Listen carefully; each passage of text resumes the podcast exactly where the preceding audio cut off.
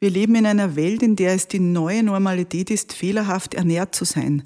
Das mhm. heißt, es geht uns so gut. Wir können mhm. alles kaufen. Es muss eigentlich in Österreich niemand hungern. Es gibt mhm. natürlich schon Leute, die arm sind, aber wir müssten nicht verhungern und trotzdem sind wir unterernährt. Unterernährt in einer Richtung, dass uns viele wirklich wichtige Stoffe fehlen, wie Vitamine, Aminosäuren, durch einseitige Ernährung. Frühstück mit Bier.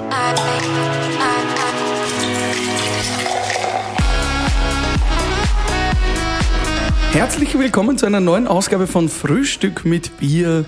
Heute mit einer ganz besonderen äh, Frau, nämlich unserer persönlichen Ärztin. Ja, unsere Ärztin Dr. Sabine Wied-Baumgartner. Hallo Sabine.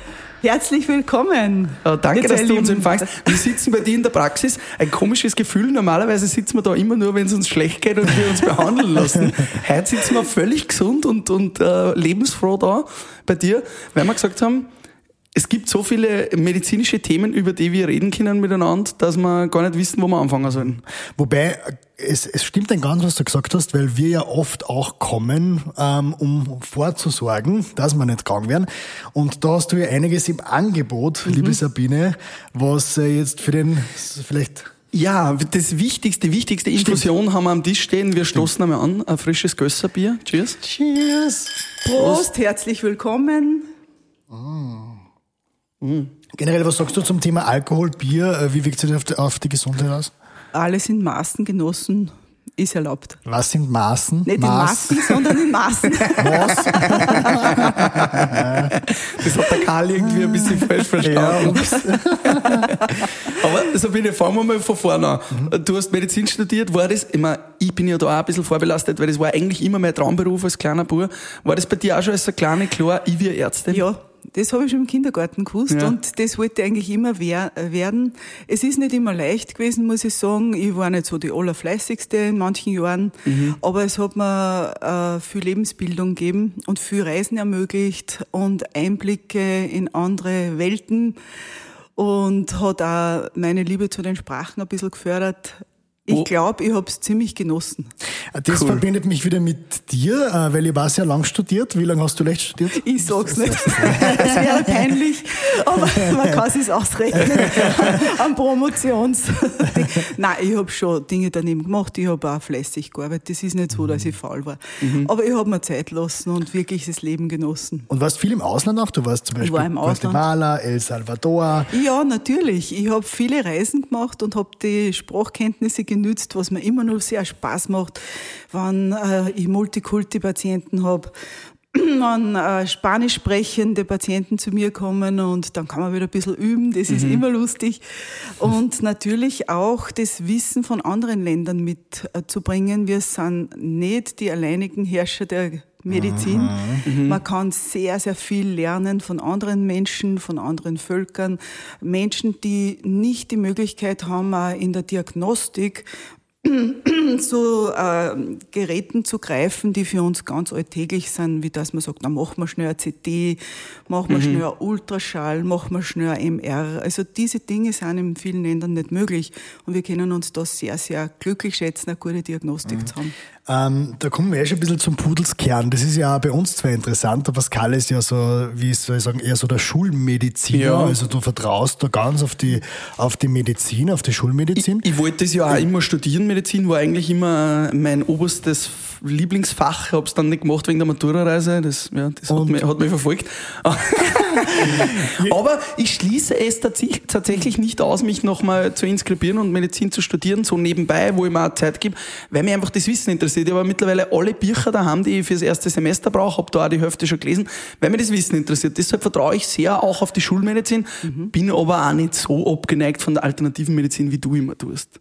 Ja, jedenfalls das wollte ich gerade ansprechen. Also so, wir haben da manchmal so ein bisschen Diskussionen. Mhm. Ich bin ja mehr so der, der sagt, äh, gesamtheitliche und vielleicht so ein bisschen das TCM-Thema und so mhm. weiter und so fort. Wie siehst du das Ganze? Ist die Schulmedizin ein Teil des Ganzen? Ist die Schulmedizin die alleinige Wahrheit? Wo sind wir denn? Genau, das ist eine ganz wichtige Frage. Die Frage stellen wir seit 22 Jahren. So lange bin ich niedergelassen als praktizierende Ärztin, weg vom Krankenhaus sozusagen. Äh, für mich ist das Ganze ein Brückenschlag. Es soll nicht sein, dass man sagt nur oder nur. Mhm. Es heißt ja nicht umsonst komplementär, ergänzend. Ja. Was ich immer rausnehme von der Schulmedizin, und das finde ich ganz, ganz wichtig, ist eine absolute genaue Abklärung. Darum bin ich ein Verfechter für Labormedizin. Mhm. Ich bin der Meinung, ich muss sehen, was fehlt wo kann ich ansetzen? Am besten schon in der Präventivschiene, also vorsorglich, nicht erst, wenn es spät ist, wenn ich kurativ handeln muss, sondern die Prävention, die Vorsorge sollte sehr groß geschrieben sein. Und da brauche ich einmal ein gescheites Labor, da brauche ich ein Büdel vom Körper und ich muss halt einmal genau eine Anamnese machen, genau hineinhören. Da kommt wieder das holistische System, was der Kalle angesprochen hat, das ganzheitliche, dass ich sage, nicht ein Pass pro Toto, mein Gott, na, den sticht's dort. Das wird unbedingt nur das Herz sein. Das mhm. kann das und dies und jenes sein und einfach wirklich das ganze Bild vor dem Auge haben und was ich dann mit dieser Message mache endgültig. Ob ich sage, schauen Sie her, rein schulmedizinisch, äh, was wir gelernt haben an der Universität, würde ich das machen, ergänzend kann ich das machen. Ich glaube einfach, man darf es nicht so dogmatisch sehen. Mhm. Das ist, glaube ich, der Grund, äh, warum das auch oft ins Kreuzfeuer der Kritik äh, kommt. Ich kriege sehr viele Zuweisungen von äh, äh, Fachärzten, die mich teilweise nicht kennen, die sagen, die Frau Wied bringt das alles so schön und dann Hut. Und ich glaube, das ist ganz wichtig, dass man nicht sagt, nur das oder nur das, man soll nicht verteufeln, man soll sich das Gute heraussuchen. Das ist meine Meinung. Wieso, wieso wird das dann in einem Medizinstudium oder auch im, im, im Fachbereich nicht mhm. allgemein größer gelehrt auch? Mhm. Weil die, jede alternative Medizin ist mhm. ja, wird ja immer nur belächelt eigentlich. Es wird ah. ja so gut wie gar nichts ernst genommen, was irgendwie alternativmedizinisch ist. Ich verstehe das sehr gut. Ich sage da ein Beispiel von mir. Ich hab, äh, war natürlich das Jahr hin doktriniert vom Studium her, Schulmedizin, das nur das Alleinige und so weiter. Und ich habe ein äh, Erlebnis gehabt, damals an der Universität in Graz noch, dass eine Gastprofessorin aus China da war und uns anhand der EEG-Aufzeichnungen zeigt hat, wie das Hirn sich verändert, wenn du eine Migräne hast, starke Kopfschmerzen und du setzt also vorher EEG, dann die Akupunkturnadeln gesetzt mhm. und nachher. Und das war für mich ein Wahnsinn, das war ein Aha-Erlebnis. Die Patientin hat gesagt, Wahnsinn, mir geht's richtig gut haben wir gedacht, okay, sei kein Zweifler, lern's. So mhm. bin ich eigentlich dazu gekommen, dass ich die Akupunktur gelernt habe. Dann hat mich die traditionelle chinesische Medizin interessiert.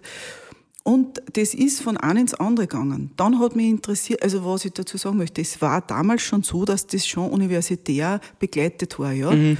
Äh, das war an, der Neurologie damals, das heißt, das war schon in meiner Zeit, dass man Schritt für Schritt Sachen, die evidenzbasiert waren, die Studien belegt waren, dazugeholt hat.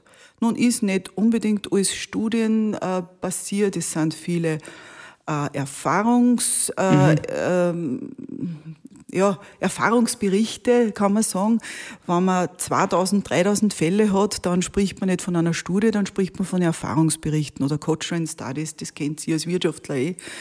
Und mhm. denke ich mal, denke mal. Natürlich. und so ist man immer mehr interessiert, was man additiv, additiv machen kann. Ja? Mhm. Sprich die orthomolekulare Medizin, die Lehre von den Mineralien, Vitaminen, Aminosäuren. Das ist ganz spannend und wenn man sich das ein bisschen beleuchtet, das ist für Biochemie dahinter, das hat viel Rationales dahinter. Viel klassische Schulmedizin auch wieder dahinter. Ja. Chemie, Biologie, ja, genau. klassische Reaktion. Ja, Physiologie, wie Physiologie. reagiert der Körper. Ja. Auch wenn man sich dann ein Ernährungstool noch hineinzieht und sagt, boah, das möchte ich jetzt auch noch lernen, weil Ernährung ist ja natürlich auch ein Riesenthema, gerade heutzutage, wo es so viel Convenience Food gibt. Bin ich seid dem sicher auch oft Bin ich ja bei dir schon gesessen mit mhm. meiner Glutenunverträglichkeit?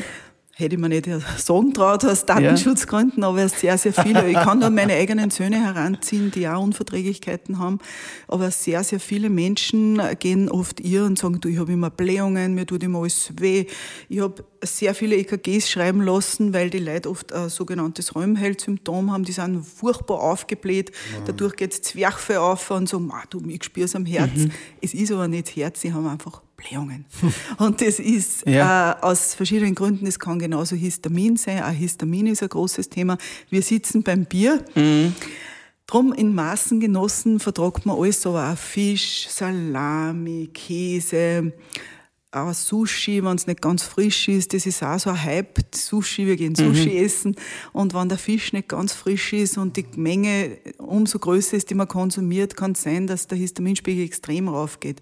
Sicher jeden Tag und das sieht man halt dann wirklich nur, wenn man ein Labor einmal mhm. macht. Was soll man denn da mal machen jetzt als, als normaler Mensch? Als, äh, auch wenn es einem vielleicht nicht gut, nicht schlecht geht, weil man weiß es ja nicht. Ist, ist mhm. das Blutbild einmal das Wichtigste oder ja. was ist denn da? Also bei äh, mir war es so, kann ich eigentlich von mir reden, mir ist es nicht gut gegangen, ich habe mich ständig schlapp gefühlt, ich habe mich ständig K.O. gefühlt und habe das von mir selber nicht kennt, weil ich immer Energie habe. Dann hast du erst einmal ein Bier aufgemacht? Dann habe ich mir ein Bier aufgemacht und dann habe ich mir gedacht, schau, jetzt also bin ich Wittbaumgartner. Und du hast dann eigentlich das Labor gemacht und dann sind wir drauf gekommen, dass es am Gluten liegt. Mhm. Ich habe da einen schönen Spruch gefunden vom Global Nutrition Report. Äh, da ist ja jährlich ein wunderbarer Kongress über Ernährung und da sagt äh, ein sehr gescheiter Mensch, wir leben in einer Welt, in der es die neue Normalität ist, fehlerhaft ernährt zu sein. Das mhm. heißt, es geht uns so gut. Wir können mhm. alles kaufen. Es muss eigentlich in Österreich niemand hungern. Es gibt mhm. natürlich schon Leute, die arm sind. Das möchte ich damit nicht vom Tisch weisen. Das ist wirklich richtig schlimm. Aber wir müssten nicht verhungern und trotzdem sind wir unterernährt. Unterernährt in einer Richtung, dass uns viele wirklich wichtige Stoffe fehlen, wie Vitamine, Aminosäuren, durch einseitige Ernährung. Mhm. Ich möchte jetzt gar nicht in eine, Richtung vorpreschen, aber ich sehe halt sehr oft bei den Blutuntersuchungen, dass eklatante Dinge fehlen, was weiß ich, Eisen, Vitamin B12. Jetzt müsst ihr euch vorstellen, beim Vitamin B12 ist es halt so, wenn ich zum Beispiel 10, 12 Jahre gar kein Fleisch, keine Milchprodukte, nichts äh, in die Richtung schnabuliere und auch nicht rohes Sauerkraut, wo sehr viel Vitamin B12 drinnen ist, dann kann es passieren, dass die Speicher leer sind und man wirklich in so eine sogenannte perniziöse Anämie reinkommt, wo wenig ähm, äh, zur Blutbildung beigetragen wird. Das ist ein wesentlicher Stoff für die äh, Generierung der roten Blutkörperchen und dass einfach Magenweh erscheint, weil einfach dieses B12 so fehlt. Das war früher im, im Dreck, oder? Das haben wir früher aufgenommen, weil es im, im Dreck in der Erde war, oder? Die, oder was, äh, so? Vitamin B12 ist Fluss. natürlich viel im Fleisch, ja? ja? Das ist viel im Fleisch drinnen. Ist das dann eine Modeerscheinung jetzt von den Vegetariern, dass die dann oft Probleme kriegen wegen dem? Ja, außer ich will nicht in eine Richtung jetzt, mhm. da sagst du, ah, ist eh klar, weil es eine Fleischfresserin ist. Nein, gar nicht. Ja, wenn man das macht, dann glaube ich, muss man sich das schon einmal kontrollieren lassen und sagen, hey Doc, schau mal nach, was fällt mir denn? Ich irgendwas äh, zusätzlich dazu tun, was einnehmen oder kannst du mir was spritzen oder wie auch immer. Weil das, das sind ja der Karl und ich auch ein bisschen unterschiedlich. Der Karl ernährt sich ja hauptsächlich vegetarisch, auch vegan zum Teil. Ja, und, und, hauptsächlich. Und oh, der so gut es geht. Ich mag schon. der lässt kontrollieren. Ich mag schon ein gutes Steak haben. Also. Wie ich sage, alles im Maßen. Aber Steak wird man nicht jeden Tag essen. Ah, man wird genau. auf äh, gutes Fleisch zurückgreifen, ja. wo man weiß, wo es her ist. Vielleicht kennt man das coole Mono selber. Mhm. Das ja. war halt das, was man sich wünscht am mhm. Bauernmarkt. Äh, das soll jetzt kein Plädoyer fürs Fleisch sein, aber was ich meine, ist einseitiges Essen. Auch Menschen, die jeden Tag sagen, ich brauche jeden Tag mein Fleisch, sind heillos übersäuert. Mhm. Man muss jetzt einmal wirklich alles abwiegen und vom Zucker haben wir eh heute schon gesprochen. Zucker ruiniert halt im Körper sehr, sehr viel und so viele andere Stoffe. Das fast die Droge Nummer eins eigentlich, die keiner, wo keiner weiß, ja. dass so Droge ist. Und das, das ist ja, ich bin, ich bin also, süchtig, wirklich. Also ich bin, ich bin wirklich, ich tue mir echt schwer. Ich tue ja gerade ein Haus renovieren und, und ja, braucht da immer scheinbar Energie, weil ich halt trotzdem viel auf der Baustelle bin, dann noch viel nebenbei arbeite und so 14, 15 Stunden Arbeitstage habe. Und dann glaube ich immer den Schein zu haben, dass man halt so eine Cola Energie gibt. Und irgendwann schaffst du das halt irgendwann nicht mehr, dass du wegkommst davon. Also ich merke das total, dass es ganz schwer ist, jetzt einfach mal nur auf Cola zu verzichten. Mhm. Weil es da schnelle Energie gibt. Ja. Ich sage immer, die Damen kommen oft zu mir und sagen, Ma, Frau Witt, ich esse so gerne einen Schoki. Und ich sage immer, die schnelle Energie für die Frau, weil wir greifen halt wirklich einmal so, so einen Rippel Schokolade. Und ich habe mir rausgesucht, also 5,7 Prozent der Bevölkerung hat einen überhöhten Blutzucker. Ja? Wie viel? 5,7 Prozent bei uns. Das ja, damit, schreckt mir eigentlich eh nicht. Naja, damit liegt aber Österreich im Positive Ranking auf dem siebten Platz. Das ist für uns, für so ein kleines ja, Land eigentlich schon sehr hoch. Wir essen ja so viel Zucker wie ein Mensch vor 100 Jahren, vielleicht in einem Monat essen wir in einem Tag oder was. Also das ist ja unfassbar. Du ne? sagst das. Es ist oft verarbeitet natürlich und weil du sagst, vor 100 Jahren, da habe ich auch ganz was Nettes äh, zusammengeschrieben für euch, sehr plakativ, äh, den Unterschied zwischen Ernährung von unseren Urahnen und uns selber. Ein mhm. Beispiel. Ja. Die Folsäure zum Beispiel, das ist ein B-Vitamin, eine Diva, sage ich immer zu meinen Patienten, wie eine schöne Frau. Also ein rühr mich nicht an irgendwo, was normalerweise im grünen Gemüse am besten äh, ohne Kochen genossen wird, ja. Folsäure ist sehr schwierig hineinzubekommen. Unsere Urahnen haben 360 Mikrogramm pro Tag gekriegt, wir kriegen 170. Das ist wenig. Ja. Genauso beim Vitamin C. 600 Milligramm haben die damals gehabt, wir haben ungefähr 80. Dass man sich ein bisschen vorstellen kann, 80 Milligramm sind eineinhalb Abfall. Mhm. Ja? Mhm. Nur, dass man sich ein bisschen ver, verbildlichen kann. Und so geht es durch auch mit den Mineralstoffen. Also das hat alles extrem nachlassen. Wir sind sehr brotlastig. Mhm. Mir geht es oft so, wenn ich einen langen Tag habe, wenn ich 12, 13 Stunden arbeite, sage ich, boah, wo holen wir heute ein Essen schnell zum Mittag? Ja, überall ist Brot dabei. Überall ist Brot dabei.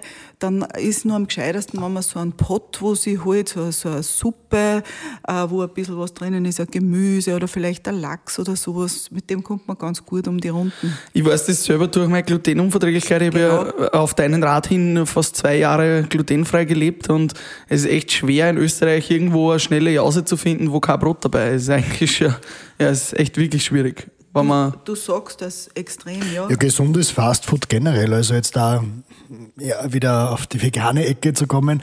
Ähm, das ist, finde ich, noch völlig ähm, unterschätzt, wie gutes veganes Essen es gibt, äh, weil einfach zu wenig. Angebot noch da ist. Wird aber sicher mehr werden, also bin ich mir sicher. Und viele werden sehen, das Fleisch brauchst du eigentlich gar nicht so oft. Es ist oft einfach das nur das, der Geschmack. Der Geschmack, ganz und, genau. Und den kannst du aber ganz anders herstellen. Ja. Vollkommen richtig. Da haben wir ja sehr viele gute Anbieter in Oberösterreich, wie wir wissen, mhm. ohne Werbung zu machen. Ein wesentliches Thema ist Anusglutamat. Glutamat mhm. ist in den letzten 70 Jahren ums Fünffache gestiegen, müsst ihr euch vorstellen. Das ist richtig viel. Ich habe jetzt schon ein schlechtes Gewissen, weil unter deiner Praxis ist der Ton ein extrem guter Chinese, zu dem ich gern gehe. Und ich hätte ja. mir jetzt nachher dann was reingehauen von ihm, aber der, das ist auch schwierig, gell, mit Glutamat. Glutamat ist ein Riesenthema. Das alles, was E620, 21, E625 ist, das ist Glutamat. Glutamat ist gemein, weil es eigentlich ein Mastmittel ist. Und, ähm, oh, man sieht an uns. Nein, ihr seid sehr schlank. äh, weil es das Sättigungszentrum vom Gehirn beeinflusst und natürlich auch ins Suchtzentrum eingreift. Das ist ein Riesenthema, das Glutamat. Und weiters besteht auch eine Wechselwirkung zum Dopamin. Ihr wisst schon, die Botenstoffe mhm. fürs Gehirn. Das heißt, es erhöht die erregende Funktion im Gehirn und ist auch potenziell äh, allergieauslösend. Wie kommen denn oft die Patienten, die sagen, du, ich habe immer so Kopf nach dem Essen, mir ist schlecht, ich habe Durchfall ich weiß nicht, wie es euch geht. Es gibt halt schon asiatische Lokale, wo ich dann anschließend ja. sofort im Klo verschwinde, ja.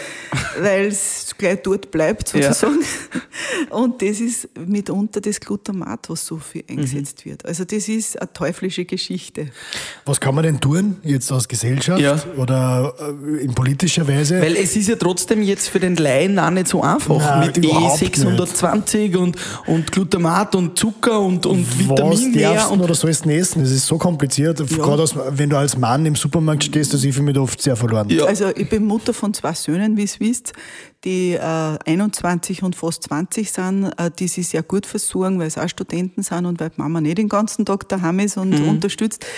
Die Burschen kochen sie eigentlich sehr gut, auch glutenfrei, vor allem der Philipp, äh, für Reisgerichte, aber Dinge auch, die sie ins Glutenfreie bewegen, wie Quinoa, Amaranth, äh, Hirse, Mais. Also es geht ein bisschen in meine Lieblingsrichtung nach Lateinamerika, wo mhm. man sehr maislastig ist. Natürlich könnt ihr jetzt sagen, es gibt ja Genmais auch, natürlich. Äh, man muss halt wirklich schon mit der Lupenbrühen einkaufen gehen und einmal schauen, was ist denn da eigentlich wirklich alles drinnen. Mhm. Und ich glaube, man kann sich sehr gut versorgen, auch mit einfachen Speisen. Da habe ich viel von meinen Söhnen gelernt, weil ich bin halt nur eine alte Hausfrau sozusagen. Ich habe es von der Mama gelernt. Wir haben halt nach einem gewissen Schema gekocht und ich habe da sehr viel annehmen dürfen, was man machen kann, aus rote Rüben zum Beispiel oder wie man sich schnell aus Salsa macht, ohne dass ein Fleisch drinnen ist. Mhm. Und äh, dass man nicht so einen aufblähenden Magen nach dem Essen hat. Also ich glaube, da kann man sich wirklich richtig gut damit beschäftigen und ein paar, so fünf, sechs Speisen machen, wo sich mein Sohn auch, der einmal in der Woche wo arbeitet, neben dem Studium, sein Mittagessen mitnimmt. Das sind halt dann glutenfreie Nudeln oder Nudeln mit einem, also Nudeln mit einem Erbsprotein drinnen oder Quinoa oder, oder, oder. Es ist, glaube ich, es gibt die Möglichkeit schon. Aber ihr habt recht, eine schnelle Jausen ist heavy. Gehört das gescheiter beschriftet im Supermarkt? Äh, Absolut. Also, weil es wird ja jetzt schon diskutiert wegen Herkunftsbezeichnung etc. Ja, Eigentlich müsste das alles äh, oben stehen, oder? Ja, ihr habt recht, aber es ist sehr verschlüsselt manchmal. Mhm. Und dass man sich denkt, boah, das Zeug ist jetzt 10.000 Kilometer weit gefahren, mhm. soll das überhaupt noch irgendwas drinnen haben? Und ich glaube, das ist auch das Thema. Und äh, die Deutsche Gesellschaft für Ernährungsmedizin ist schon in ihren ähm, Vorschlägen in der Zufuhr von Vitaminen viel höher gegangen. Ja, wir sagen immer nur, zum Beispiel, wenn ich Vitamin C heranziehe 100 Milligramm am Tag reicht, das sagen wir schon lange, dass das nicht mehr reicht. Gerade jetzt, wo, man, wo es gilt, das Immunsystem zu boostern. Wir wissen ja, mit was wir seit eineinhalb Jahren zu tun haben. Äh, wir haben mit einer schweren Infektionskrankheit zu tun, aber auch wenn das nicht der Fall ist. Wir haben Grippe. Jetzt ist die Grippewelle wieder mhm. da. Ja. Ich habe die Wochen sehr, sehr viele Leute krank geschrieben weil halt einfach auch das mit den Masken nicht mehr so genau ist. Mhm. Ich war das ganze Jahr nie krank. Es hat mich keiner angehuscht, keiner angeschneit mhm. beim Abhuchen, weil normal passiert, gerade wenn es der Kinder hörst, die machen das ja nicht fleißig. Tief einatmen, tief ausatmen. und schon biegt irgendwas in dein Gesicht. Es ist halt wirklich einfach so. Ja. Und das ist absolut weggefallen, das Jahr. Und jetzt ist das halt wieder ein bisschen lockerer für manche, für mich nicht. Mhm. Ich arbeite streng natürlich mit Maske, das ist klar. Und auch im Supermarkt geht man natürlich mit äh, Masken. Und das äh, ist was, was ich mir beibehalten werde, jetzt noch längere Zeit, weil das sehr angenehm ist. Ja, weil man einfach nicht krank ist. Ja. Das merken wir auch. Wir haben natürlich äh, viel weniger dieser Massenauftritte, wo, wo so viele Leute zusammenkommen. Jetzt schon wieder ein bisschen gewesen im Sommer, aber so, ja, 4000 Leute Festel, wo du halt dann durch die Mähen durchgehst, haben wir nicht. Und dadurch sind wir auch viel gesünder, finde ich auch. Also wir haben viel weniger diese, ja, schon diese. Ich vermisse es trotzdem. Vermissen du es auch. Wir alle vermissen Aber klar, so Infektionskrankheiten, die du halt mal schnell holst, weil einer die anhust, was du früher nichts gedacht hast, das ist natürlich voll der Zweck. Wir haben das sehr publik gemacht in unserer Praxis, dass Vitamine, Powervitamine, also dass es Powervitamine gibt, Infusionen gibt, dass die Leute sie auch oral, das heißt mit Kapseln versorgen sollen, dass der Zinkhaushalt stimmen soll, ungefähr 40 Milligramm am Tag. Das haben wir auch ganz groß äh, weitergegeben, wenn uns wer angerufen hat, was soll ich tun fürs Immunsystem? Da es boostern, da es mit Vitamin D vorsorgen, dass gut geschützt seid, C. Wir haben das einfach am Telefon den Leuten gesagt. Vitamin D ist doch auch so was, was jedem mhm. fällt, oder? Ja, du also hast recht, ich kontrolliere es ja natürlich. Im Winter fällt es eigentlich jedem, Nimm ich auch per, per Tropfen ein. Das ist ganz easy. Sehr gescheit. Ja. Zwei Tropfen am Tag. Das hat deine Mama schon gegeben im ersten ja. Lebensjahr, weil ich habe es auch meine Burschen gegeben, aber ich habe es weitergeführt. Über mich ist immer gelacht worden, weil ich war ein bisschen ein Vorreiter in der Orthomolekularmedizin. Da haben sie gesagt, ah, du mit deinen... Hm. Aber ich glaube, es war gescheit, weil man hat eine Studie gemacht, wo man sagt, im ersten Lebensjahr begleitet man die Kinder mit Vitamin D-Tropfen und dann setzt man es, oder hat es abgesetzt früher, und dann sind die Kinder fast im Wachstum in so ein bisschen Arachitis reingekommen. Und Rachitis, wisst ihr, diese Knochendeformitäten, so streng war es natürlich nicht wie früher, mhm. Anfang des 19. Jahrhunderts, wo so viele Kinder Rachitis gehabt haben. Aber man sieht, man sieht es schon, oder auch mit Zahnfleischbluten. Ich sehe so viele Leute, die sagen, Frau Wiedi, ich habe so viel Zahnfleischbluten, das sind Vitaminmängel. Mhm. Und ich glaube, da ist es ganz, ganz wichtig, dass man das zuführt. Und nur mal zum Vitamin D zurück, das ist nicht nur für so ältere Frauen wie mich wichtig, wegen einem Knochenstoffwechsel, wegen Angst vor Osteoporose, sondern auch für euch. Es gibt wenig Sonne im Winter, heute ist ein schönes Tag draußen, ja. aber das ist ein Ausnahmetag. Äh, es ist fünf bis sechs Monate in Österreich relativ finster. Wir gehen, der Kalle natürlich schon, der geht kurzärmelig immer und ist immer draußen, geht da schwimmen im Winter und sticht das Eis auf. Ja, das ist ja toll fürs Immunsystem. Nur viele Leute sind halt eingemummelt in einem Mantel, äh, ein Kapperl, äh, eine Sonne an die kommt Haut. Sonne so wie, genau. Und das fällt uns halt ganz einfach. Mhm. Und ich messe das natürlich und schaue und sage, huh, sie sind aber weit drunter. Ganz egal welches Alter, ob das jetzt mhm. mein Alter, euch Alter oder meine Kinder sind, Grundsätzlich haben wir zu wenig Vitamin Dora. Mhm. Und das wissen wir jetzt mittlerweile.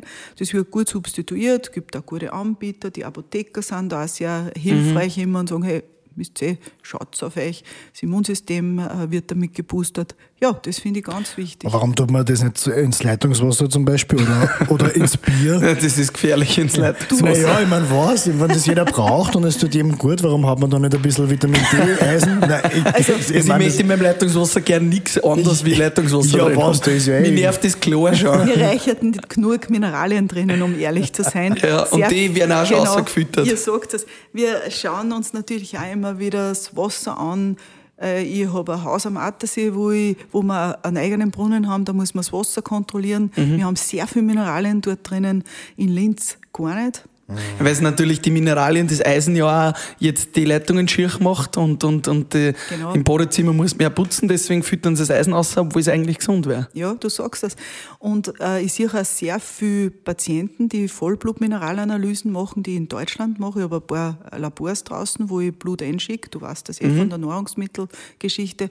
Und ich finde bei vielen Quecksilber und Blei erhöht. Ist ganz interessant. Ich bin hier in einem sehr, sehr alten Haus. Ihr kennt das Gebäude seit Babysatz. Ja. Das Haus ist wirklich sehr, sehr alt und hat Bleirohre. Und da muss man sich auch überlegen, natürlich, trinke ich überhaupt da Wasser? Habe einen Wasserspender draußen stehen, trinkt das Wasser nicht. Ja. Echt? Mhm. Man sieht das in den Mineralstoffanalysen, dass Blei oft drinnen ist oder Quecksilber. Dann weißt du schon, der wohnt in einem alten Haus. Und in einem alten Haus hat Bleirehren. Oder ist Rennfahrer wie auch immer. Ja. nein, äh, ihr wisst schon, was ich meine. äh, es, es gibt auch diese Dinge natürlich, ja. Aber das muss man auch. Aber wenn man jetzt das Gespräch der letzten 15 Minuten zusammenfasst, würde sie eigentlich extrem viel der Volkskrankheiten, wegen die die Leute zu dir kommen, durchs Essen lösen lassen, oder? Oder durch Und, Vitaminzufuhr. und durch Zufuhr von. Absolut. Aber eigentlich würde sie alles Absolut. oral lösen lassen. Eigentlich ja. Das ist generell Immunsystem- fürs Leben. Generell. ihr, ihr sagt es. Ja. Du, du bist, was du isst und so weiter. Oder umgekehrt, ja. Und es ist wirklich Geht so. da, geht da die Schulmedizin in Europa wieder auch weniger weit, weil du viel in Südamerika bist oder auch die, die, die chinesische Medizin angesprochen hast. Mhm. Die Chinesen, aber auch die Südamerikaner legen ja viel mehr Wert auf, auf Medizin aus dem Essen auch, oder? Haben wir das irgendwie auch verlernt in Europa und im, Mhm. Im normalen wieder. Westen? Es gibt einige Kollegen, die sich mit der europäischen Heilkräuterkunde auseinandersetzen. Es gibt sehr, sehr gute Kollegen, die das wieder entdecken und sagen, hey, wir haben eh Kräuter da, wir müssen es nicht importieren von 12.000 Kilometer weit her. Und das hat auch wirklich seinen Bestand. Oder wenn man auf die alten Klosterbrüder schaut, die waren ja alle gar nicht blöd, das waren blitzgescheite Leute. Ja, die haben Bier gemacht. Ah, Unter anderem, du sagst das. Und äh, Kräuteressenzen oder ich verwende gern nach dem Essen den Bittersegen von der Hildegard von Bingen, eine blitzgescheite Frau. Eine Nonne, die sich viel mit Kräutern auseinandergesetzt hat. Ich nehme das nach dem Essen, wenn ich was Garstiges gegessen habe, auch ich was Garstiges. Oder wenn ich denke, puh, heute war es irgendwie zu viel, dass ich diese Bitterstoffe habe, dass ich einfach besser verdauen kann. Und das sind, man So, muss, das hat Oma schon gesagt. Hat Ist Oma schon gesagt, genau, Ein du das. hast du ja nach dem Essen. Ein Unterberg Ein. Unterberg, ja. ja, generell Kräuter, ich meine, Ja. Ja. das ist ja. Ich bin da ganz bei euch. Also man könnte mit der Ernährung, mit dem Lifestyle einiges machen, aber da sind wir noch bei einem Thema, was ich auch nicht hintanstellen möchte. Das ist der Stress. Ihr zwei habt auch viele Auftritte, ihr seid viel unterwegs, ihr seid viel äh, Medien ausgesetzt. Äh, Stress kann sich auch in der zellulären Ebene auswirken. Nicht nur, dass man sagt, boah, ich habe ja zehn Sachen gleichzeitig zu tun und das und das und das, sondern Stress geht in die zelluläre Ebene in Form von oxidativen, nitrosativen Stress. Das kann man messen, dieses Stresslevel. Und auch da sagt man, da müssen wir dringend schauen, äh, was ist da schon in Mitleidenschaft gezogen. Äh, Das Gehirn äh, kann das oft nicht mehr verarbeiten. Die Neurotransmitter sind zu wenig, um es jetzt ganz simplifiziert zu sagen. Ähm, Oft haben Leute dann einfach, ähm, wie soll ich sagen, Gemütsschwankungen, nennen wir es mal so, und sagen, du, ich bin einfach nicht fit, mir geht's auch so nicht gut, ich hätte so ein gutes Leben, ich habe eine nette Frau, liebe Kinder, aber irgendwas passt nicht. Und da kommt man dann oft drauf, wenn man genau schaut, wir haben jetzt Fastfood schon angesprochen, dass diese Leute zu wenig Neurotransmitter generieren. Da bin ich beim Thema Darm. Darmgesundheit liegt mir auch sehr am Herzen. Darmgesundheit, die Untersuchung des Mikrobioms. Ich war Ende der 80er Jahre in Amerika und da habe ich was gelesen bei Barnes Nobles. Ich war einmal Studentin, habe mir das blöde Buch nicht kaufen können, weil ich nicht so viel Geld gehabt habe. Aber ich habe es immer wieder gelesen. Die haben mich schon schief angeschaut, weil ich sechs Stunden durchgesessen bin, gelesen habe. Leider hat es kein Handy gegeben, wo ich schnell ein, ein Foto machen hätte können. Also habe ich es lesen müssen. Und da ist immer vom Brain Gut die Rede gewesen. Das haben wir im Studium nicht gelernt. Ich habe nicht gewusst, was ein Brain Gut ist. Darmgehirn, komisch. Was mhm. ist das? Und das hat mich so fasziniert. Das, äh, da hat es einen Biochemiker, er war eigentlich Biologe und Biochemiker, der Michael Gerschen hat über das geschrieben und das hat mich total inspiriert und hat, das habe ich auch nie vergessen. Auch wie ich im Krankenhaus gearbeitet habe, ist mir das immer wieder eingefallen.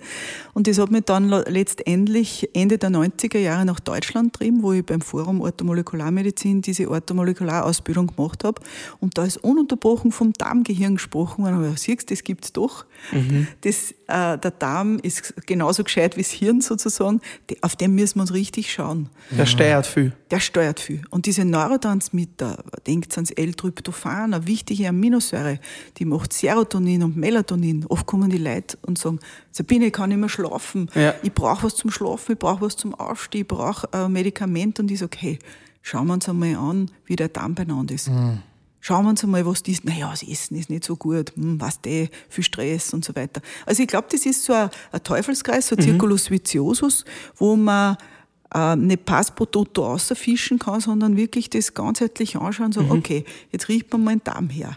Dann machen wir das. Also ich glaube, so Step by Step, diese liebgewonnenen ähm, Dinge, wo man sagt, ich gehe schnell wo rein und hol mir schnell was, ist nicht leicht für mhm. den Körper. Nicht leicht zum Verdauen. Führen diese zellulären Veränderungen dann letztendlich immer zu dem, wovor viele Angst haben, nämlich zum Krebs? Ist das Manchmal, durchaus ein Thema? Leider, du hast recht.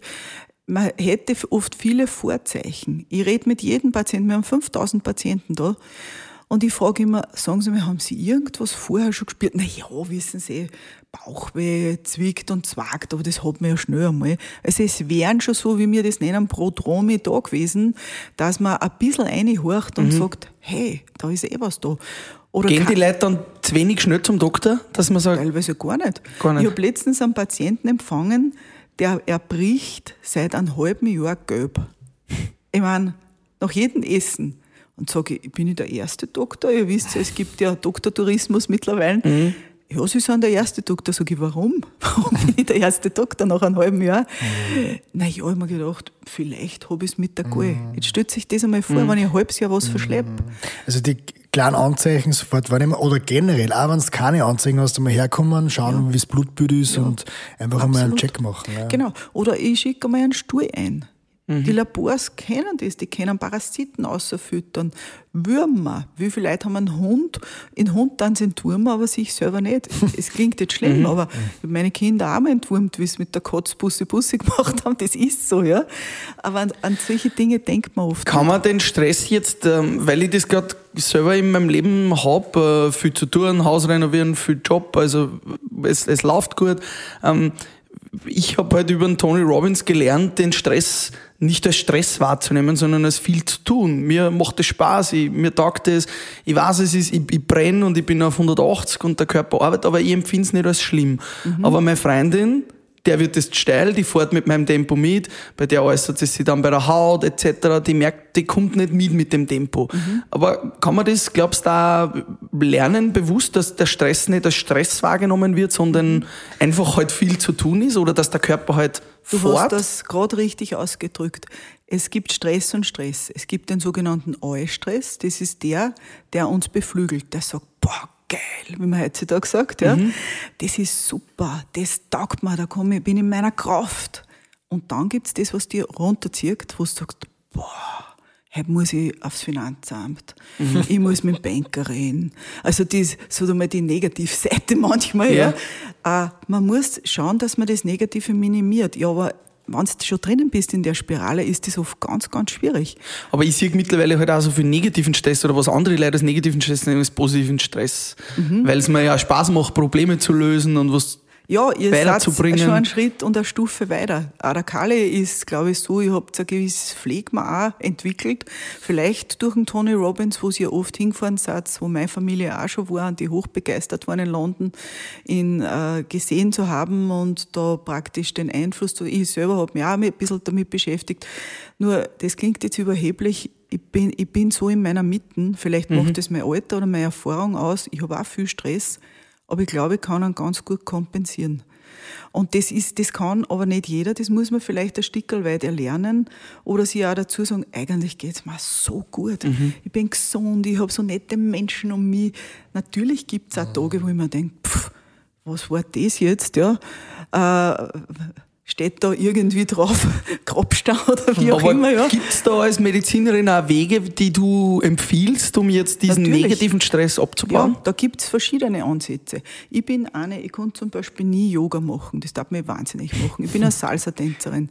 Ich, ich muss, oder ich bin eine Skifahrerin, ja, ich brauche solche Sachen. Ich muss mich irgendwo austoben und ich kann mir nicht vorstellen, dass ich mich wo ruhig hinsetze und in mir weile. Das kann ich bei einem guten Krimi, aber sonst nicht. Ich glaube, das muss jeder ein bisschen für sich selber entscheiden, was ihm taugt.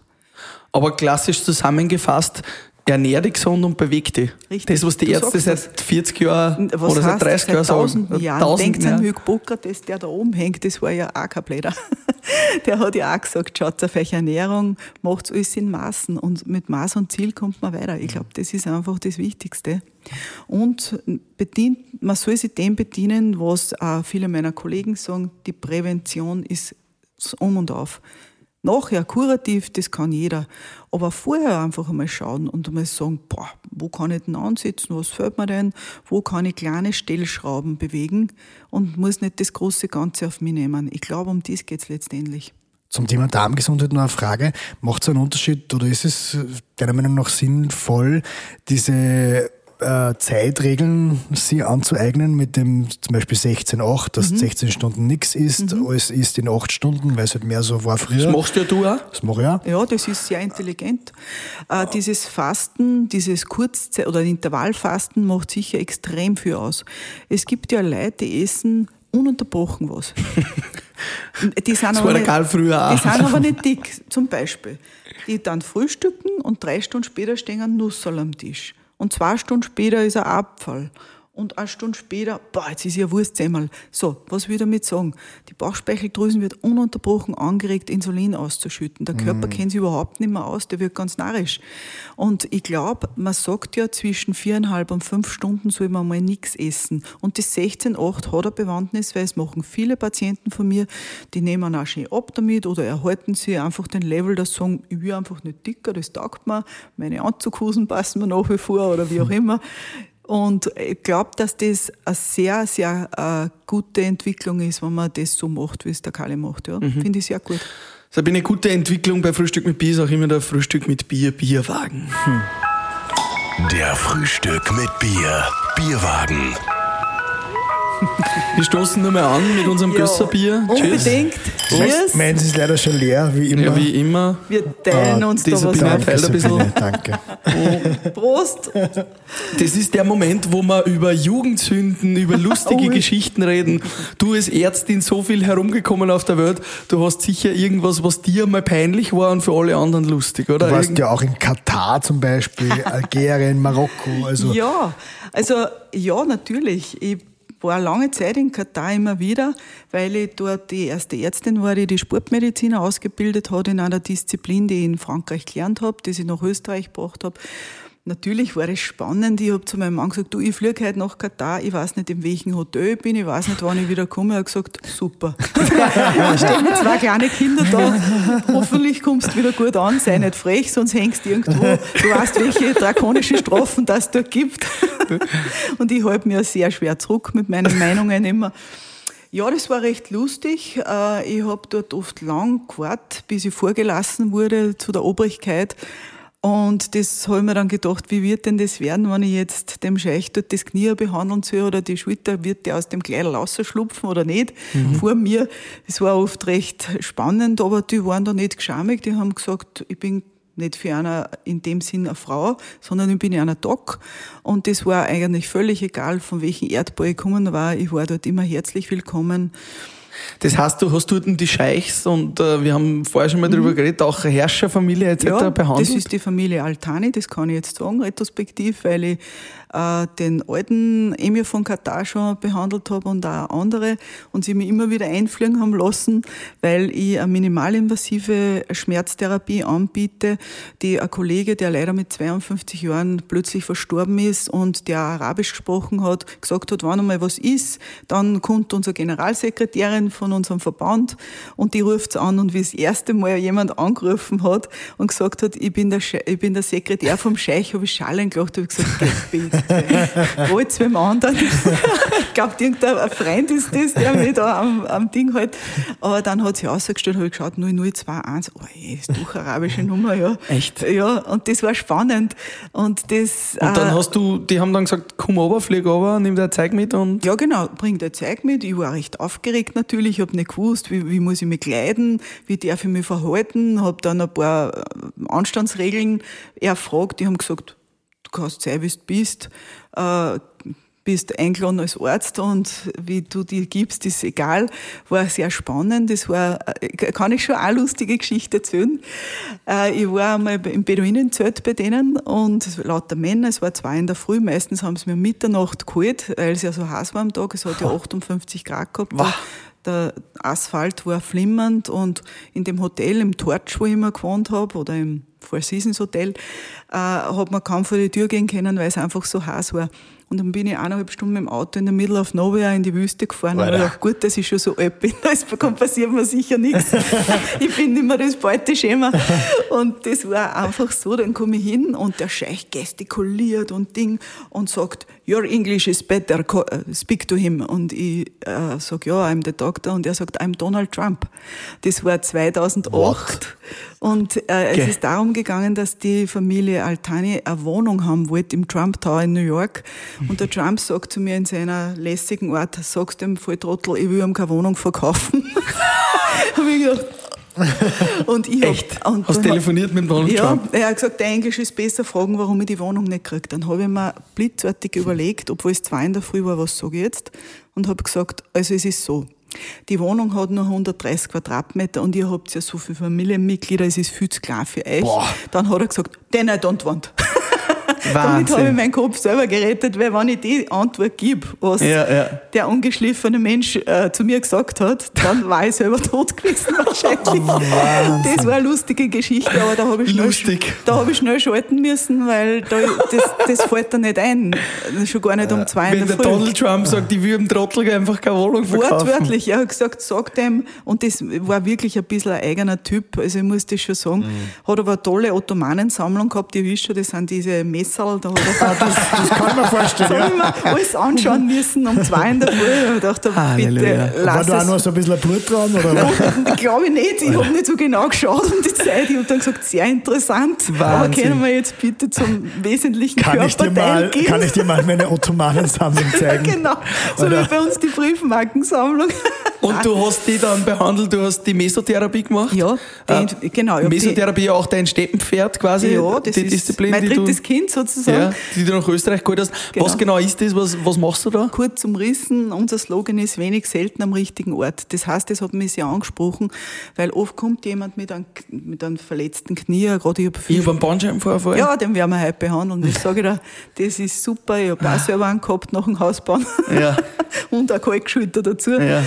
Und ich denke mir, da kann man sehr gut Hand anlegen. Äh, das äh, lieben meine Spitzensportler sehr. Warum? Weil es nicht ins Doping reinfällt. Mhm. Und das habe ich auch einmal in Katar beim Pferd machen dürfen. Die haben Rennpferde. Ihr wisst, die Araber, die stehen mhm. auf teure Pferde. Und äh, das Rennpferde sind so eigentlich wie Spitzensportler zu erachten, ja. Und man darf dort auch nicht dopen, man darf gewisse Substanzen nicht verwenden. Darum haben wir ja schon in unsere Kurse einige Tierärzte sitzen gehabt, weil die das natürlich auch fasziniert hat, dass man was tun kann, ohne dass man Doping betreibt. Das heißt, du spritzt da eine? Ich spritze aber nur in einer gewissen Schicht. Ich arbeite dafür mit homotoxikologischen Substanzen, das heißt, das sind pflanzlicher Natur. Ihr kennt vielleicht das Traummehl, da gibt es mhm. Salbe auch dazu. Ich bediene mich auch diesen Sachen, aber auch als äh, Hauptträger Lokalanästhetikum. Was äh, ist das pro Prokain, Pro, Prokain hat Prokain. ein Paraben drin, das weniger, mhm. ich nehme oft das Lidocain, das hat kein Paraben, also Wer keine Konservierungsstoffe. Ich habe mich mit dem Thema schon ein paar Mal auseinandergesetzt mhm. und darum interessiert es mich, ja. Wegen deiner Schulter? Ja. Mhm. Prokainspritzen, aber ja, Lidocain. Ich arbeite ja sehr viel mit Physiotherapeuten zusammen. Ich finde, das ist ganz, ganz wichtig, das Miteinander. Ich rufe die auch an und ich bin mit viel im Konsens und sage, hey Leute, wenn's ihr, wenn ich spritze, dann könnt ihr das und das machen, mhm. schon mobilisieren. Mit meiner Physio ist auch in Konsens, Gott sei Dank. Ja, das ist auch bin ganz lieb. Ich, ich rede da gleich über die Irene. Hallo Irene, falls genau. du hörst. Seit Jahren äh, gut äh, betreuter Pascal. Ja. Genau, Gott danke, sei Dank. Danke dafür. Da kann ich springen auf der Bühne und kann Gas geben, weil die zwei richten mich immer wieder hin. Nein, unbedingt. Also das ist ein ganz wesentlicher Teil, weil es eine minimalinvasive Geschichte ist, wo ich schon wirklich so, so viele Patienten helfen können habe, die austherapiert waren. Und das Wort austherapiert finde ich ganz schrecklich, weil solange nicht alles probiert ist, ist ein Mensch nicht austherapiert. Das klingt so. Das heißt, zu ähnlich. dir kommen hauptsächlich Leute mit Bewegungsapparatproblemen, ja. Die du spritzt. Ja. Ähm, wer Angst vor Spritzen hat, wie, ja. wie ist das? Weil es ist ja eine ganz kleine Nadel, mhm. oder? Du musst dir vorstellen, das Nadel ist vier Millimeter groß und ist hauchdünn, also sogar so ein wehleidiger Mensch wie ich spritzt sich heute wie das Knie selber. Ich kann es gern zuschauen, weil ich habe mir das Knie beim Tennisspielen verrissen. Und ich denke mir, das holen auch Kinder aus. Ich habe auch viele Kinder. Ganz, ganz viele Kinder haben wir, die kommen, die auch schon WW haben. Auch Kinder können Verletzungen haben. Mhm. Oder viele alte Menschen habe ich mit so degenerative Gelenkserkrankungen, äh, oft so alte Mütter, die mit dem Postbus vom Mühlviertel kommen und sagen, einmal im Monat komme ich zur Doktorin, weil dann geht es meinem Knie wieder besser. Warum? Oft haben, sind es so multimorbide Patienten, die vielleicht mit dem Herz was zu tun haben, einen Zucker haben oder nicht mehr gut schnaufen können. Und die kann man sehr, sehr gut versorgen. Ich will nicht sagen, dass das absolut kurativ ist. Ja, das, das wird nicht mehr. Wenn ein mhm. Gelenksknorpel äh, platt ist, dann ist er platt, dann mhm. ist, dann, da ist nichts mehr. Ja, aber dass einfach schmerzreduziert sind und das nicht so viel einnehmen müssen, weil ich nenne es ja immer chemische Nephrektomie. Was heißt das? Das ist eine chemische Nierenentfernung, ja, weil jedes Schmerzmittel geht, auf, geht durchs Blut in die Nieren, geht in den Magen. Und ich kann mich noch an meine Zeit erinnern bei den Elisabethinen, wo ich wirklich jeden Patienten auf der Dialyse gefragt habe, wissen Sie, warum Sie da gelandet sind? Ja, ich habe 30 Jahre Schmerzmittel genommen. Mhm. Und das denke ich mir, das hat mich irgendwie auch geprägt, dass ich mir gedacht habe, okay, ich muss mir noch ein paar andere Tools holen und lernen, damit ich diese Dinge minimieren kann. Man braucht Medikamente, das ist sicherlich wichtig für den Körper. Es gibt Menschen, die daten nicht überleben ohne ihr Zuckermittel und so weiter, aber man muss schauen, wo man minimieren kann. Mhm. Und ich glaube, das ist wieder dieser Brückenschlag. Mhm. Mich würde interessieren, wie siehst du die Zukunft sozusagen der Menschheit? Es wird ja jetzt auch schon am ewigen Leben geforscht von den reichsten Männern der Welt. Von ähm, den Scheichs wahrscheinlich. Ja, klingt, klingt fast ein bisschen wie ein James Bond-Movie, aber es ist so, ja. Ähm, Glaubst du, können wir unsere Lebenserwartung weiter verlängern? Wie weit ist es eigentlich möglich? Glaubst du, dass, glaubst du, dass wir irgendwann einmal wirklich ewig leben, wenn wir irgendwie statt ein Herzen an andere fürs Gehirn finden? Ähm, Geht es dann ewig weiter? Für mich persönlich hoffe ich es ehrlich gesagt nicht. Ich möchte in Würde sterben, ich möchte so noch alles machen können, ich möchte mich selbst versorgen können, aber ich muss nicht anstreben, dass ich 120 Jahre alt werde. Wir haben eine derartige Überbevölkerung in diesem, auf diesem Erdballen. Es gibt ja schon diese Superreichen, die woanders hinfahren, ihr wisst ja. Diese, Maß. Diese, diese Urlaube, diese Kurzurlaube in all, ja, ich halte nicht viel davon. Ähm, was ich mir wünschen tät und was vielleicht viel, viel wichtiger ist, dass man dort ansetzt in der Forschung, wo man kurieren kann, dass vielleicht die Stammzellentherapie viel mehr forciert wird. Ich arbeite ja nur mit Vorstufen von Stammzellen, mit diesen Growth Factors, mit den Wachstumsfaktoren, die man im Plasma findet. Ich sehe, was das für heilende Wirkung hat. Macht da der Tony Robbins Stammzellentherapie? Mhm. Ich finde das auch ganz, ganz toll. Ich habe einige Patienten gehabt, ich darf es sagen, weil er jüngst für eine Partei äh, angetreten ist in Linz. Ich habe diesen Patienten, den Georg, nach Russland geschickt zu einer Stammzellentherapie bei einer Autoimmunerkrankung, die er hat. Ich bin auch im Buch erwähnt, drum der, das ist ein Bestseller, glaube ich, den er geschrieben hat für MS-Patienten. Mhm.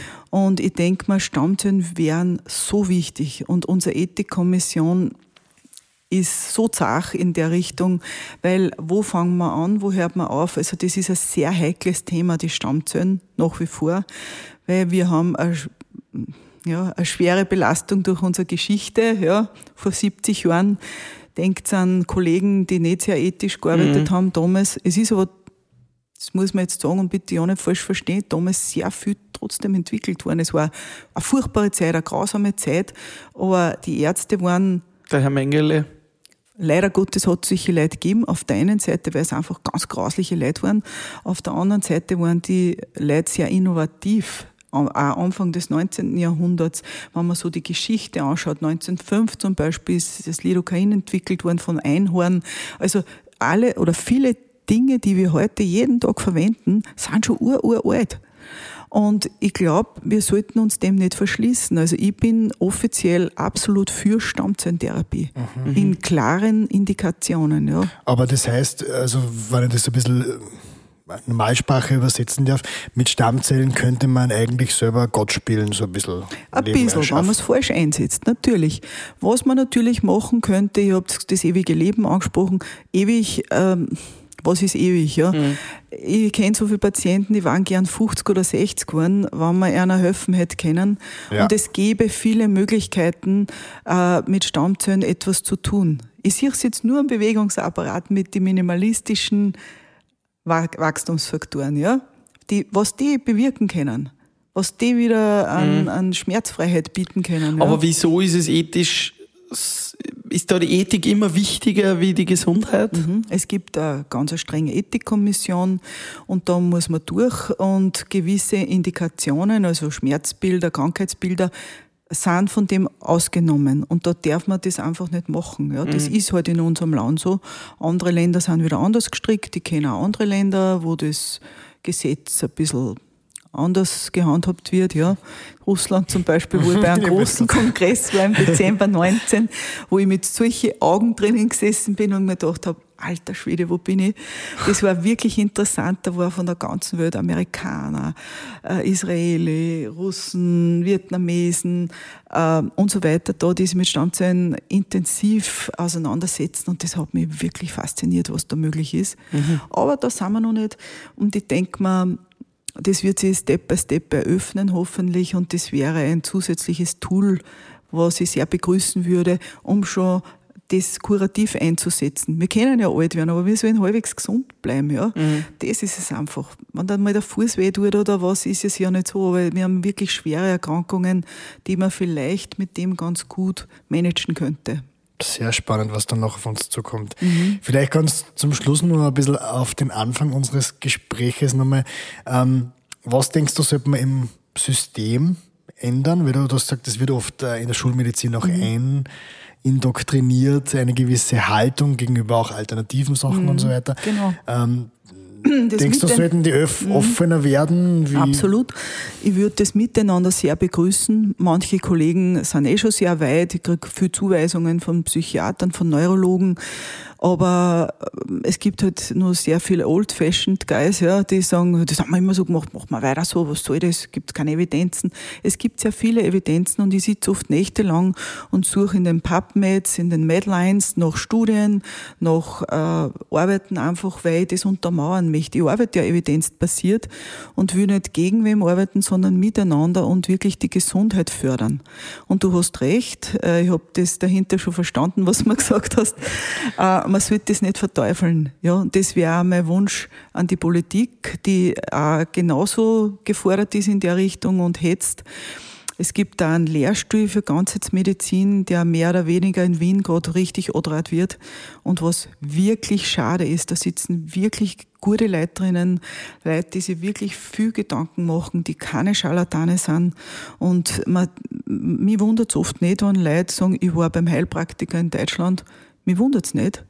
Und ich verteufel das auch nicht, weil das hat vielleicht für den Patienten, der sich da sehr schlecht aufgekommen gefühlt hat, weil ihm keiner zugekocht hat, in dem Fall der Mensch große Ohrenfärben gehabt hat und ein großes Herz und ihm zugekocht hat und minimalistisch vielleicht an ihrem Hand angelegt hat, mhm. allein das schon geholfen. Mhm. Das gesprochene Wort, ihr wisst, ihr seid Tony Robbins Jünger, mhm.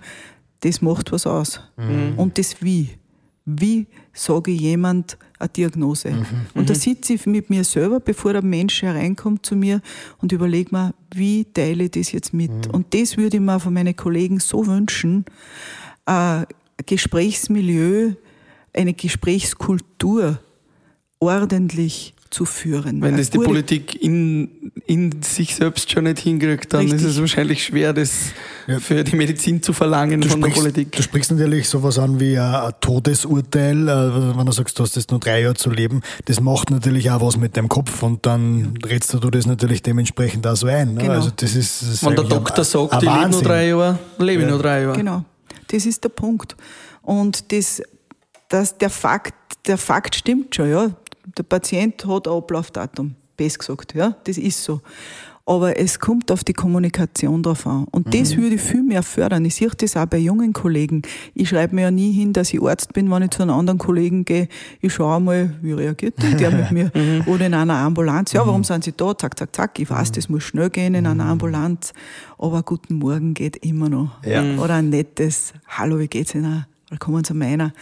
Bin nämlich auch oft stressig, ich habe auch viel zu tun, bin Mama, Hausfrau, Ehefrau, ich soll auch alles unter den Hut kriegen, mhm.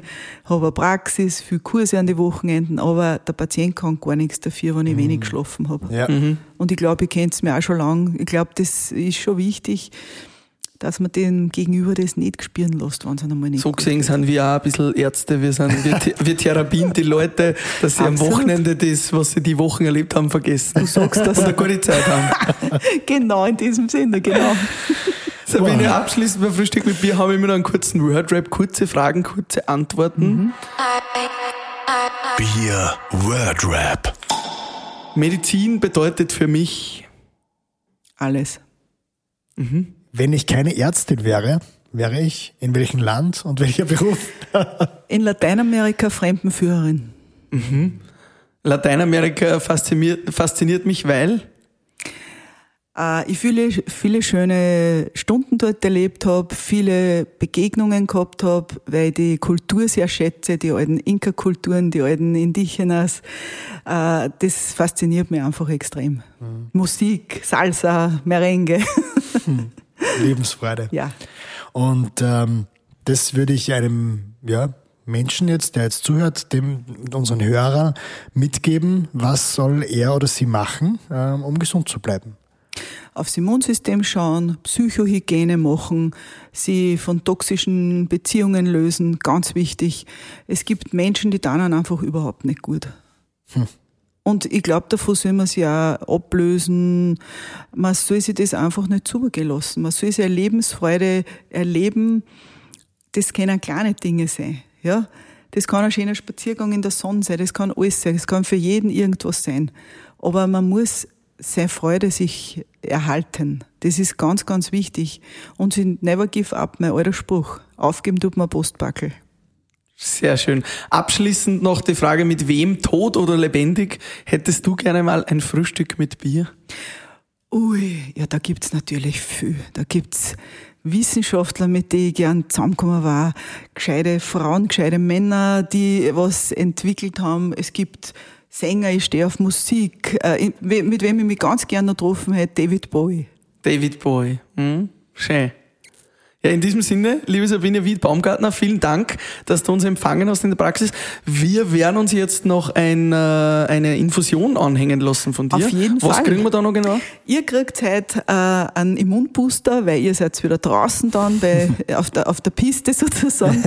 ich habe euch heute hergekriegt eine Badewanne voll Brokkoli, weil so viel sind 7,5 Gramm Vitamin C. Wow. Dann habe ich euch ein paar Vitamine, also B-Vitamine dazu dann. Das Ganze ähm, ist ja nur einmal ein Booster. Ihr wisst ja, wasserlösliche Vitamine holen sich ja nicht so ewig im Körper, da muss man es auch wieder zuführen.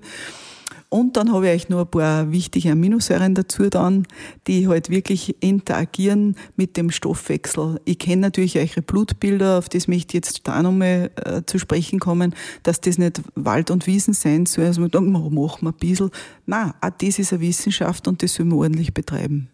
Und in diesem Sinne, ihr werdet dann das Foto sehen auf Instagram, schaut gern vorbei, ähm, von der angehängten Infusion von Karl und Pascal. Danke, liebe Sabine. Danke für euren lieben Besuch. Tschüss, danke. Tschüss. Frühstück mit Bier.